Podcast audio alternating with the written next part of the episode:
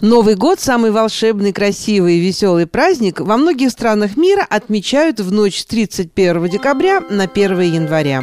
Новый год в разных странах празднуют в соответствии с национальными традициями.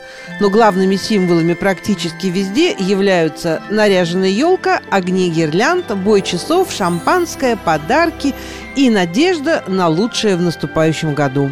Этот светлый и красочный праздник люди отмечают издревле, но историю его происхождения мало кто знает. Вот об этом и расскажет ведущая Ольга Иконникова. Новый год – один из древнейших праздников, но в мире до сих пор нет единой даты начала года. Разные народы ведут отчет времени с различных периодов, а в некоторых странах вообще отсутствует фиксированная дата, а летоисчисление ведется по лунному календарю. До христианские времена этот важный праздник многие народы отмечали в день зимнего солнцестояния. На Руси до X века начало Нового года встречали в дни, приближенные к весеннему равноденствию. Празднование зарождения года весной было естественным. Люди радовались окончанию долгой зимы, прибавлению дня, новому урожаю. С приходом христианства 988-989 годы Русь перешла на юлианский календарь. С тех времен начала года стали встречать первый день весны, считающийся днем зарождения мира. Тогда же год разделили на 12 месяцев и присвоили каждому из них свое название, соответствующее природным явлениям.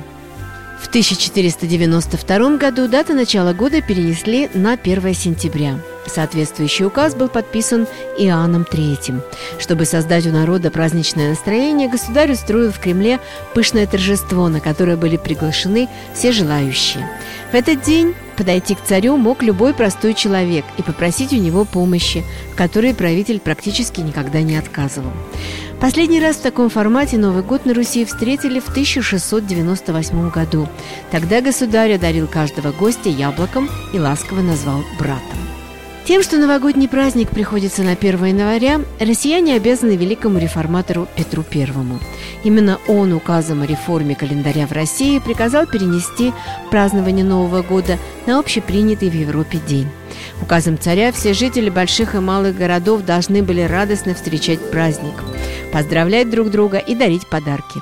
Государь отдал приказ ровно в полночь выпустить первую ракету, поздравив этим всех собравшихся на Красной площади с новым 1700 годом.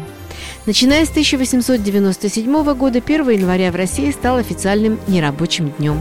Это было закреплено соответствующим указом и распространялось на всех трудящихся заводов, фабрик и других производств. После того, как власть в стране оказалась в руках большевиков, начало года стали отмечать по григорианскому календарю. Таким образом, праздничные дни пришлись на период поста, что сделало их неинтересными для христиан.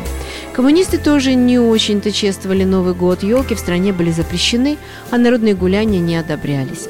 Период 1930 по 1947 год этот день был типичным рабочим днем, и только в 1947 ему вернули статус выходного дня. Долгое время в Советском Союзе праздничным считалось только 1 января, а двухдневные выходные были установлены в 1992 году. Еще больше праздничных дней россияне получили в 1995 году. Тогда вышел указ о пятидневных новогодних каникулах, что фактически удлинило январский отдых до 80 дней. В 2013 году к праздничным дням были причислены 6 и 8 января. Украшенная игрушками, гирляндами елка – главный символ Нового года, без которого сложно представить себе веселый и вкусный праздник.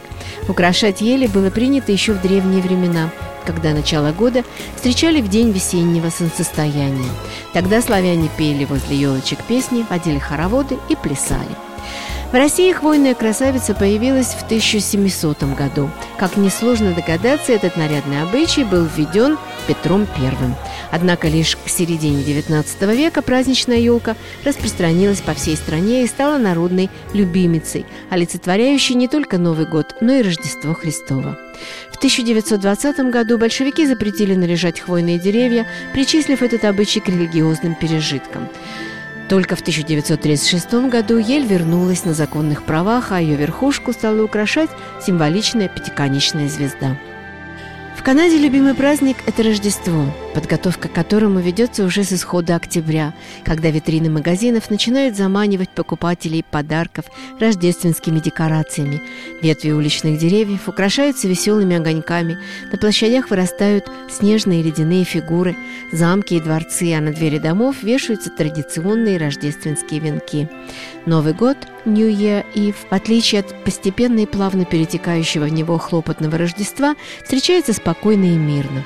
Очень многие проводят этот праздничный день как самый обычный день отдыха. Весь размах, вся удаль уходит в Рождество. Традиционно канадцы встречают этот праздник не за столом и на улице, в кругу друзей и знакомых или на веселых дружеских вечеринках. Но для многих встреча первых минут наступающего года остается все же семейным праздником, независимо от того, где он проводится дома или вне его. На главной площади Торонто, города, являющегося центром культуры и бизнеса Канады, вечером 31 декабря традиционно устраивается концерт, посвященный встрече Нового года – это красочное развлекательное шоу, в котором принимают участие известные ведущие, певцы, исполнители, каждый раз бывает увлекательным и веселым. Мероприятие бесплатное и не предусматривает употребление спиртных напитков. Оно заканчивается, когда часы пробивают ровно полночь. Надеемся, что и в этом году, несмотря на эпидемию коронавируса, праздник в центре Торонто состоится. По китайскому календарю Новый год начнется 1 февраля, и он будет годом водяного тигра – Самыми счастливыми цветами 2022 года являются синий, зеленый, красный и желтый. В наступающем 2022 году астрологи рекомендуют не бояться перемен. Девиз года «Долой старый устой, дорогу переменам». Одним словом, событий нас ожидает много, но будут они преимущественно добрыми и благоприятными. Также в предстоящем году можно научиться не поддаваться негативным эмоциям и контролировать свое поведение. Главное в 2022 году – это не упустить нужный в жизни момент.